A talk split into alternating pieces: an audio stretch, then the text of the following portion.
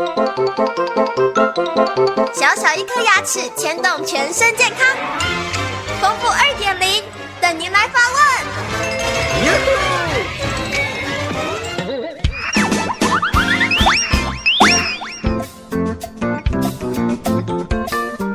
各位听众，大家好，我是你们的好朋友丰富医师。听众朋友表示说，我的门牙已经做了假牙，而且用了十多年了。这时候会发现呢，我的牙龈跟牙齿那边都会出现黑黑的黑线，这个有办法改变吗？那跟听众朋友解释说哈，一般来讲的话，一个假牙的寿命大概是十到十五年，所以说你用了十年了，其实也够本了，你应该换个新的会比较好。那我们早期传统的固定假牙是这样子哈，它的里面啊接触牙齿表面的里面内侧它是金属的，外侧。是陶瓷的，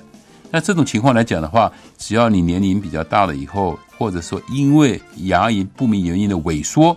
这个时候当然这个缝隙就会出现了。那现在科技比较进步了啊，可以用全瓷冠。全瓷冠的话做起来，即使你的牙龈萎缩的话，这黑线也看得会比较没那么清楚。可惜啊，就是全瓷冠它的费用会比较高一点，比我们传统的假牙高出的费用有两倍以上。如果你经济能力许可的话，那我们就建议用全瓷冠、用前牙来做假牙的话，啊是比较好的。那再提到，如果说你的牙齿是在后面的牙齿，啊，比方说第一大臼齿里面看不到，即使牙龈萎缩了，这个也露出的黑线呢，那只是美观上的问题，它功能是不改变的。所以在如果是在后牙的话，你不见得要更换，只要你清洗的干净，没有牙周病，没有蛀牙的话，这假牙还可以继续长期的使用，是没有问题的。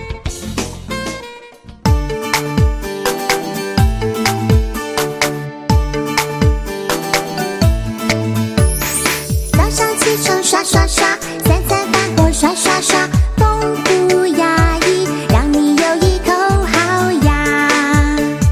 享受人间真美味。